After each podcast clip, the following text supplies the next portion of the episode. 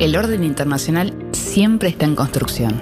Westfalia, el podcast del Consejo Argentino para las Relaciones Internacionales. El CARI. Con Florencia Ventosa y Guillermo García.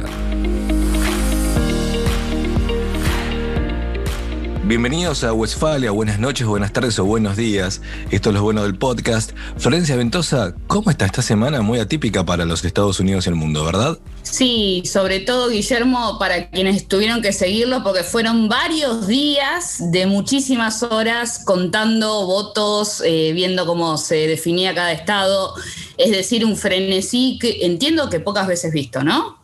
Muy, muy poco en la historia, pero bueno, no lo vamos a contar nosotros, sino que tenemos personas que saben y mucho de este tema, amigos del CARI de, toda la vida y argentinos que están en los Estados Unidos que son globales. En este caso, yo tengo el currículum enorme de Gonzalo Paz, que lo estoy leyendo, si usted no tiene Florencia, pero yo lo que quiero decir antes que nada es que es una de las personas más inteligentes que tenemos para poder preguntarle qué es lo que está pasando en los Estados Unidos hoy. Gonzalo Paz es investigador y profesor en Georgetown University, en la escuela en el School of Foreign Service for Latin American Studies.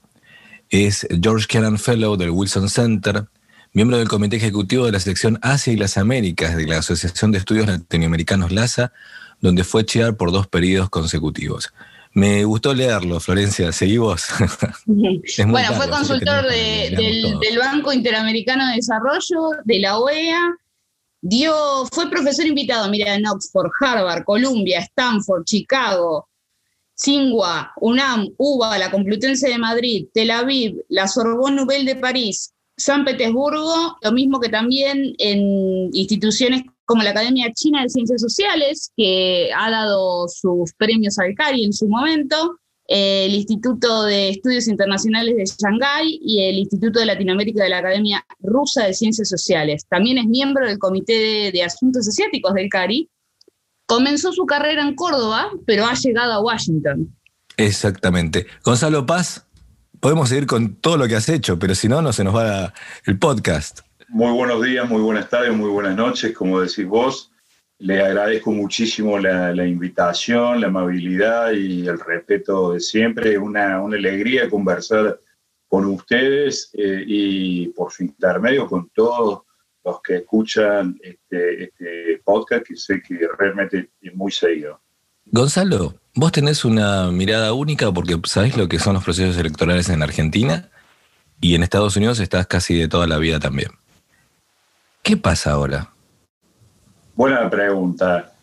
Hemos tenido un proceso muy complejo y en los últimos años nos fijábamos siempre entre, entre las divergencias que habían entre las encuestas y los votos.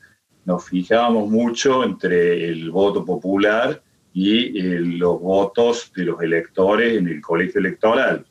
Creo que este año se ha agregado un tercer nivel de complejidad que es el tema del voto por correo esto está en el núcleo de todo lo que está aconteciendo eh, antes de la elección, durante la elección y en los días posteriores a, la elección. El voto por correo es un tema, tema central y el voto por correo, por supuesto, es un tema central debido a la pandemia, ¿verdad? La pandemia es algo como una crisis sanitaria como no ha habido en los últimos 100 años y ha tenido un efecto enorme en Estados Unidos eh, las últimas cifras son de más de 10 millones de personas contagiadas y casi 240 mil muertos. 240 mil muertos además en ocho meses. Para que se den una idea, en 20 años de involucramiento de Estados Unidos en la guerra de Vietnam, hubo 53 mil muertos norteamericanos. 53 mil muertos en 20 años, ahora tenemos 240 mil en 8 meses, digamos, ¿no? Y todo el impacto económico que eso ha causado. Entonces, ha habido también una politización del tema del voto por correo, del modo de, votar. El presidente ha insistido que sus, a sus seguidores que vayan presencialmente el día de la elección, muchos de ellos no usan máscara, etcétera, y los demócratas más precavidos o que están más preocupados por la pandemia han usado este tema del voto por correo que ya existía hace muchas décadas que se creó para que los soldados pudieran votar cuando estaban fuera de su casa, que se usó como voto para el exterior. El, sistema estaba ya implementado, pero este año ha habido un tsunami de votos. Esta es la primera elección en la historia de Estados Unidos que más gente vota antes de la elección que el día de la elección propiamente dicho. Estamos hablando de 100 millones de personas, de los cuales 60 o 70 millones fueron votos por correo y unos 30 millones votos presencial, pero previo al día de la elección. Entonces, eh, esto es indispensable para entender el después de la elección, ¿verdad? Lo que está sucediendo es que hay también 50 normas diferentes, una por cada estado, de cómo se organiza el voto. Los estados tienen derecho a organizar eh, cómo se van a elegir sus representantes y esto también hay que darle la, aplicación en miles de condados en todo Estados Unidos. Entonces es un sistema muy complejo. Una de las ventajas que tiene, este sistema complejo tiene muchos problemas, por supuesto, porque tiene reglas diferentes en cada lado. Pero una de las ventajas que tiene, y que creo que es relevante, eh, muy relevante para tu pregunta, es que es muy difícil también coordinar un fraude en un sistema tan, tan fragmentado, ¿verdad? En algún lugar puede haber algún problema, una irregularidad, pero hacer una cosa sistémica es realmente complicado. El presidente, como sabemos, se niega a reconocer los resultados y, allí está la raíz de, de las horas y los días que estamos viviendo y que van a venir próximamente. El candidato Biden ha obtenido, es el candidato que más votos ha, ha obtenido en la historia de Estados Unidos y la diferencia de votos entre él y el presidente Trump es de más de 4 millones de votos. Es decir, que la legitimidad ya está fuera de discusión, pero por supuesto el presidente está dando una batalla legal y, en eso estamos. Gonzalo, a partir de eso tengo dos preguntas para hacerte. La primera, yo he escuchado en los medios de Estados Unidos, los analistas políticos dicen que eh, el voto por correo suele ser más bien demócrata eh, antes que republicano, y si eso realmente vos lo observás de la misma manera. Y la segunda pregunta es, si todo se consolida de la manera en que las tendencias indican, eh, los demócratas no tendrían el control del Senado. Nosotros lo miramos siempre desde la perspectiva argentina. ¿No tener el control del Senado va a implicar realmente una imposibilidad de poder legislar, de poder avanzar con, con alguna reforma de importancia? ¿O el juego en Estados Unidos de pesos y contrapesos es distinto? Bueno, esas son dos preguntas eh, esenciales, por supuesto. Te agradezco mucho que me las formules. Hay dos miradas sobre la pandemia, como en muchos lugares del mundo, sobre su peligrosidad. Y esto ha influido en las decisiones individuales de cómo ejercer el derecho al voto.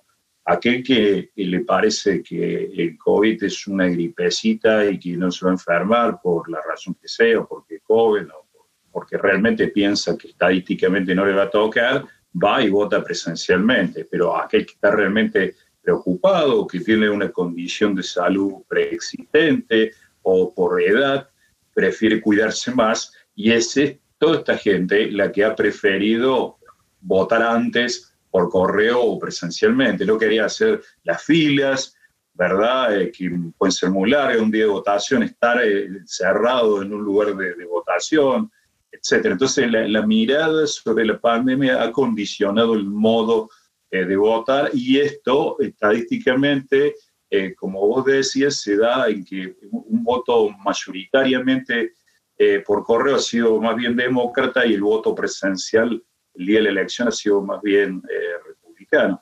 Pero esto ya se sabía de mucho antes de la elección. Por eso el presidente desató una campaña feroz por meses en contra del propio correo, que es una institución del Estado, eh, recortándole fondos, eh, nombrando un aliado personal como jefe del correo. El correo también es una organización humana y ha sido impactado por la pandemia. Tiene en este momento el 78% de los empleos que normalmente tiene eh, trabajando e incluso la eficacia del correo, es decir, cuánto tiempo tarda una carta de ir del punto A al punto B, se estima que ha bajado más o menos un 25%. Entonces, todo, esto le va agregando eh, complejidad. ¿Qué pasa si eh, cuando tenemos un voto por correo válido hay que ver el, el matasellos? Esto varía. Eh, ¿Qué pasa si la carta llegó antes, el mismo día 3 de noviembre, o si llegó después? Bueno, en Pensilvania, por ejemplo, se aceptaban que las cartas llegaran hasta el día viernes. En, Nebraska, creo, o en Nevada es hasta el día martes 10 eh, de noviembre. Eh, hay una pluralidad de reglas. entonces, qué votos se van a contar y qué votos no se van a contar, presidente está llevando adelante un esfuerzo para que no se cuente la mayor cantidad posible de los votos por correo. Eh, esto realmente ha creado una, una situación muy tensa. La segunda pregunta que me formulaste era... Sobre el Senado. Es un tema central. El Senado en Estados Unidos, una institución de, de enorme poder, los datos que tenemos hasta este momento eh, provisorios es que el Senado tiene 100 miembros, dos por cada estado, son 50 estados. Eh, hasta el momento hay 48 senadores elegidos para, para cada lado. Así que el, control del Senado está pendiente de cuatro senadores. Se estima que dos van a ser republicanos y dos va a haber una una segunda vuelta electoral el 5 de enero en Georgia. Las encuestas apuntan que también serían republicanos, pero va a haber un esfuerzo muy grande de los demócratas para tratar de ganar esos dos senadores por, por Georgia. Si quedara 50 y 50, y si ganaran los demócratas la presidencia, obviamente la que desempataría normalmente sería Kamala Harris que como vicepresidente sería la presidenta del Senado. Eh, nuestras instituciones en Argentina son muy parecidas a las norteamericanas, ¿verdad? Así que sería una vicepresidenta con un enorme poder si se diera un empate en el Senado. De todas maneras, la situación en la que haya una o dos cámaras en contra del presidente es bastante normal en la historia de Estados Unidos, ¿verdad? El hecho de que esté el Congreso alineado con el presidente es más bien excepcional. Lo que pasa es que en el contexto de polarización extrema que se está viviendo en los últimos años, esa diferencia en el control del poder ejecutivo y el poder legislativo eh, se torna más preocupante que en el pasado. Una, idea que surge es cuando se analizan las relaciones internacionales o incluso las políticas de los estados, es llevarlos al nivel de la psicología, especialmente la psicología de los, vamos a llamarlo, líderes, ¿no? por seguir algunos que escriben así. Ahora, en este contexto, la psicología de Trump es vital, me parece, en el sistema institucional latinoamericano y en lo que implica para el mundo. Con todos los títulos que tenés, lo que te voy a preguntar no va a ser fácil. ¿Qué crees que va a hacer Trump? ¿Se va a agarrar al sillón, no de Rivadavia, en este caso el sillón de Washington, y se va a quedar agarrado y lo van a tener que sacarlos del Secret Service? ¿O finalmente va a entregar la silla de Washington? El sillón de Washington. Eh, si me permite, Guillermo, eh, reframe the question. Creo que acá hay un tema central conectado a, tu, a, tu, a tu pregunta muy aguda, que es el tema del liderazgo, ¿verdad? Acá ha habido frente al electorado una opción de dos liderazgos muy diferentes. El liderazgo del presidente Trump es, es de una fuerza sin fisura pública, ¿eh? de una imagen, de una fortaleza tremenda, y la idea del liderazgo de Trump está basada en cosas muy diferentes. Eh, Biden es una persona que ha sufrido mucho en su vida personal, perdió una hijita pequeña, eh, a su esposa, eh, hace unos años perdió a otro hijo también, su vida está atravesada por las desgracias, ¿verdad? Y entonces él tiene una, una empatía personal, una conexión eh, de persona a persona con el votante realmente que es eh, admirable y que esta es una fuerza que él no pudo aprovechar plenamente en la campaña porque precisamente por el tema del coronavirus hizo la campaña desde el basement de su casa en Wilmington, ¿verdad? Entonces, ha habido dos estilos de liderazgo eh, expuestos ante la opinión pública. Ahora, el, estilo de liderazgo del presidente de esta, de esta fortaleza sin fisura pública, al menos, nos lleva y, conociendo lo que ha sido su campaña en el 2016, estos cuatro años de gobierno y esta, esta segunda campaña, me llevan a pensar, sin ser eh, psicólogo, un título que no quiero usurpar, este, pero me lleva a pensar que el presidente va a pelear hasta el último momento y con todos los recursos que tenga a su alcance. eh, decías muy bien vos, o estaba implícito en tu pregunta, de alguna manera, ¿qué pasa si se certifican los resultados que conocemos hasta ahora y el presidente no quiere abandonar la Casa Blanca? ¿Verdad? Eh, bueno, ayer se habrán visto que tomó una decisión muy fuerte que fue destituir al secretario de Defensa, que es como nuestro ministro de Defensa, eh, en una señal clara a las fuerzas de seguridad. Hay rumores acá en Washington que también destituiría a los jefes del FBI y de la CIA. Em, en fin, está dando muestra de autoridad, quiere usar sus facultades y su poder hasta el último momento que le corresponda y eh, como se dice en la calle en Argentina, se está curando en salud, ¿verdad? Está tomando eh, medidas muy fuertes en el sector de, de, seguridad. Yo pienso que el presidente va, va a pelear eh, legalmente todo lo que pueda y más allá de lo que la mayoría de la gente puede pensar que sea razonable.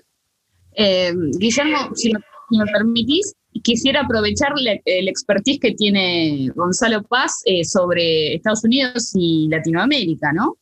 ¿Qué nos puede esperar para la Argentina y quizás para la región una, una presidencia de Biden? ¿Realmente va a haber cambios sustantivos o podemos esperar una política de Estado bastante similar a la anterior?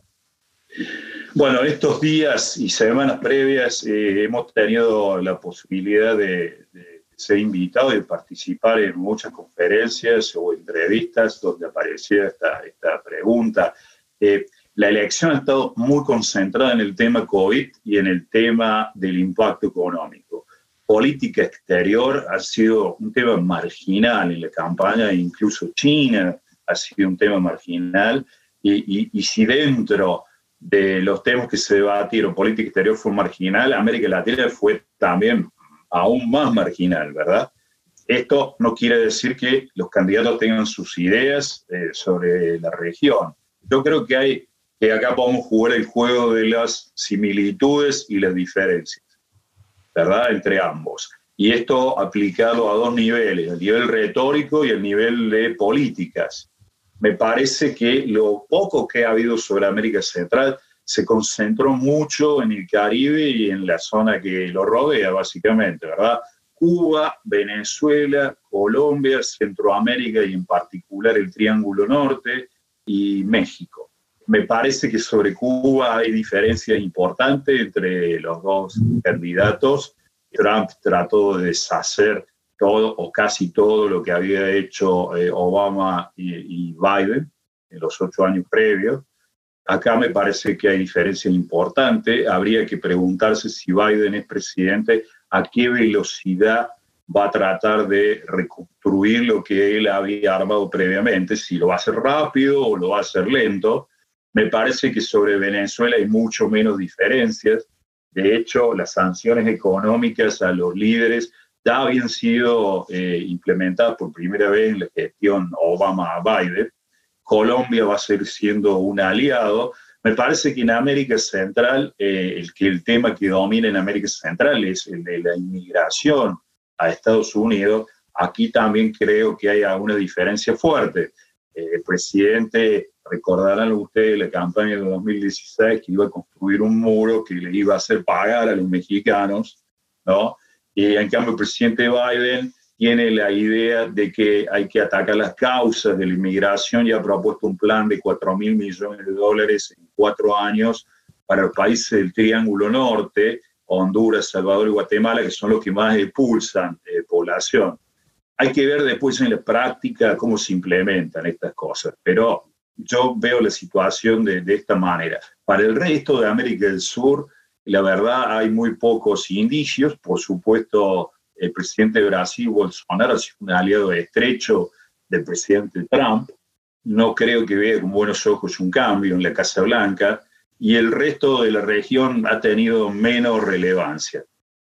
Bueno, saliendo justo del Trump de los trópicos, era mm, la relación que vos siempre has estudiado mucho y nos has eh, enseñado a nosotros es la, la visión que tiene los Estados Unidos con Rusia, con China e incluso con América Latina. En ese contexto, eh, vos recordarás que cuando el presidente George W. Bush que, sí que ha reconocido la victoria de Biden, igual que Mitt Romney y otros. Cuando se fue Bush y vino Obama, fue un alivio para el mundo en general, por el estilo que había tenido, si se quiere, unilateral. Hoy, visto desde Trump, ya parece este, que no ha sido tan así. Pero en ese momento fue tanto esa ola de, vuelta de los Estados Unidos con Barack Obama al escenario internacional, a, si se quiere, esa visión amigable de los Estados Unidos, que hasta la Academia Sueca le dio el Nobel de la Paz. Y el chiste en Saturday Night Live era este, eh, porque no era Bush. Solo por eso se lo habían dado al principio de, la gestión, antes que, que pudiese mostrar si correspondía o no. ¿Cómo crees que va a ser la reacción del mundo que está haciendo? Va a haber una vuelta de los Estados Unidos, pero ya no solo de la actitud de los Estados Unidos, sino, me permito, del resto de los actores, de decir, bueno, vuelven los Estados Unidos a esa visión que decía Clinton, que querían guiar, pero no liderar, de ser este, el policía bueno en el mundo y en la región. Si me permitís una nota al pie eh, gorda antes de atacar el núcleo de, tu pregunta, que es muy, muy pertinente. Cuando le dieron el premio Nobel de la Paz a Obama hubo, mucha resistencia en Argentina y en otros lugares del mundo, porque además fue al principio de presidencia. Decían cómo puede ser recién es presidente, hace pocos meses le el premio Nobel de la Paz, etc. Siempre me pareció que el comité Nobel había sido un poco timorato en explicitar las razones por las que los daba. El mero hecho de que un afroamericano llegara a la presidencia del país más poderoso de la Tierra cambiaba las perspectivas del mundo para millones de personas con respecto a qué cosas son posibles y a qué cosas no son posibles en esta vida el solo hecho de su elección como presidente de Estados Unidos creo que ameritaba el Premio Nobel de la Paz y bastante más, porque cambiaba la estructura de, cómo percibimos el mundo, ¿verdad? ¿Qué cosas se pueden hacer en la vida y qué cosas no se pueden hacer en la vida? Para millones de personas eso fue un cambio eh, increíble. Paso a abordar el núcleo de, de tu pregunta, que es lo que nos concierne ahora. Me parece a mí que la política exterior de Trump, eh, que por supuesto nos llevaría un, tiempo largo, digamos, analizarla en detalles, pero ha sido muy errática y muy contradictoria en muchas facetas. Si bien hay algunos rasgos, digamos, muy evidentes, como el tema del antagonismo a China, etcétera, la verdad es que cuando uno analiza las policies ¿eh? en cada área, las iniciativas que se han llevado ha sido bastante errática y bastante contradictoria. Eh, han ocurrido cosas bastante insólitas. Eh, yo decía al principio de la presidencia de Trump, yo decía que cuando uno habla de relaciones internacionales, eh, e-, ese diálogo transcurre sobre muchos supuestos y sobre entendimientos compartidos de cómo son las cosas. Bueno, mucho de esto voló por los aires durante la presidencia de Trump. Cuando el Partido Comunista Chino parece ser el defensor del libre cambio internacional y el Partido Republicano se transforma en un partido proteccionista, estos supuestos que posibilitan una conversación normal sobre relaciones internacionales no se sostienen más. Por tanto, todo diálogo se torna francamente complicado. Me parece que, eh, y otro de estos rasgos también ha sido muy notorio, en el que el presidente ha tratado peor a los aliados que a los enemigos, digamos, ¿cierto? Me parece que el mundo piensa que eh, con Biden se volvería a una política más previsible y más tradicional de Estados Unidos, ¿verdad? En la que los aliados serían aliados y los enemigos serían enemigos, digamos, ¿no? Eh, hay también una idea de que eh, va a haber una, una vuelta a un patrón eh, un poco más multilateralista. En esto tampoco quiero exagerar mucho porque Estados Unidos, primero, una acusación histórica de muchas décadas es que Estados Unidos había creado los regímenes multilaterales porque realmente le convenía, ¿verdad? Este, pero por otro lado, aún cuando estos regímenes multilaterales existían, Estados Unidos en determinadas ocasiones, si realmente le hacía falta, pues este, tenía acciones unilaterales, ¿verdad? Pero bueno, directamente durante la presidencia Trump se, se, montó un ataque masivo al multilateralismo, da la sensación de que volvería eh, una porción o un grado más alto del multilateralismo de la que hemos visto en estos cuatro años. El presidente Biden ha dicho de que uno de sus primeros actos va a ser volver a reconectar a Estados Unidos con el proceso del Acuerdo de, de París de cambio climático Pienso yo que también va a haber una reconsideración en, la retirada de Estados Unidos de la Organización Mundial de la Salud. La Organización Mundial de la Salud, en el medio de esta crisis, esta pandemia, evidentemente ha tenido un rol que seguramente ameritará una evaluación muy, muy precisa. Habrá muchas lecciones para aprender y seguramente habrá reformas que hacer. No creo yo que después de esta pandemia la Organización Mundial de la Salud eh, eh, pueda seguir como existía tal como la conocíamos. Pero me da la sensación de que Estados Unidos se va a volver a reconectar con la Organización Mundial de, la Salud. Esto sería a grandes rasgos eh, algunos de los elementos de la política eh, que presumimos adoptaría una presidencia por parte de Biden. La, pregunta, y con esto yo termino, Florencia, que me estás este, mirando para que deje de preguntar, pero Clinton, Bill Clinton, Barack Obama. Vamos a decir un liberalismo internacional, distintas épocas, todo, bueno, pero el, centro era un liberalismo internacional muy proactivo en defensa de la democracia. Barack Obama, un liberalismo internacional, si se quiere, reactivo, cuidadoso, defensivo.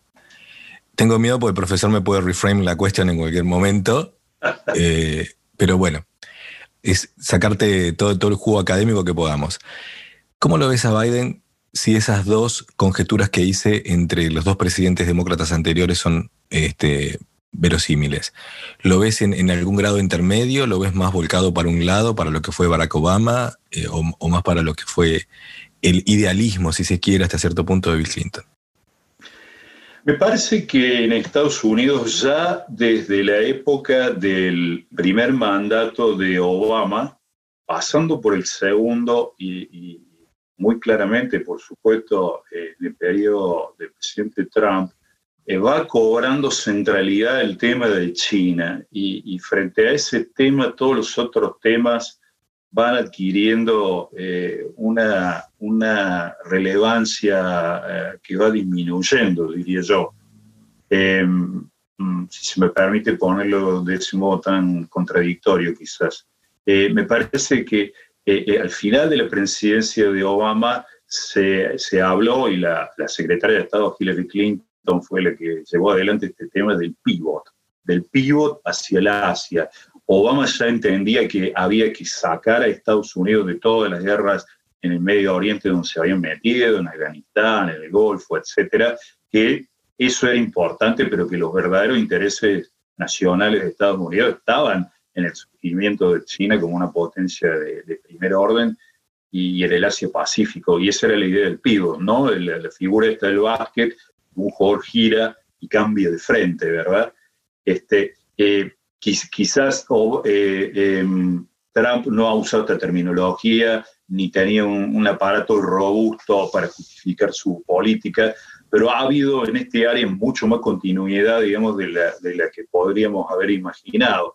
Yo creo que con Biden no va a haber una diferencia en esto, eh, lo cual no quiere decir que esté pronosticando eh, que se va a reanudar la guerra comercial sobre los eventos concretos políticos, no, quiero eh, hacer ningún pronóstico, pero me da la sensación de que la idea de que China es un elemento nuevo y grave para Estados Unidos en el orden internacional se sobrepone a cualquier otra eh, consideración fina que podríamos hacer como, como reflexionabas vos, Guillermo, sobre las características del orden internacional. Me, da la sensación de que esta idea de que hay una, una confrontación inexorable, eh, no quiero decir violento, pero una confrontación y una rivalidad, digamos, inescapable, me parece que está muy enraizada. En esto creo yo que hay mucho más consenso de, que le gustaría admitir a cada uno de los partidarios eh, de los dos contendientes de esta elección. Bueno, muchísimas gracias, Gonzalo, por darnos tu tiempo. Este, sabemos que has tenido unas semanas muy agitadas y que te has tomado unos minutos para explicarnos a nosotros qué nos espera después de las elecciones de los Estados Unidos para el país del norte y para el resto del mundo. Guillermo, nos vemos. Gonzalo, muchísimas gracias. Muchísimas gracias por la invitación de nuevo. Siempre es un gusto tener un diálogo tan inteligente con ustedes. Gracias por enseñarnos también. El orden internacional siempre está en construcción.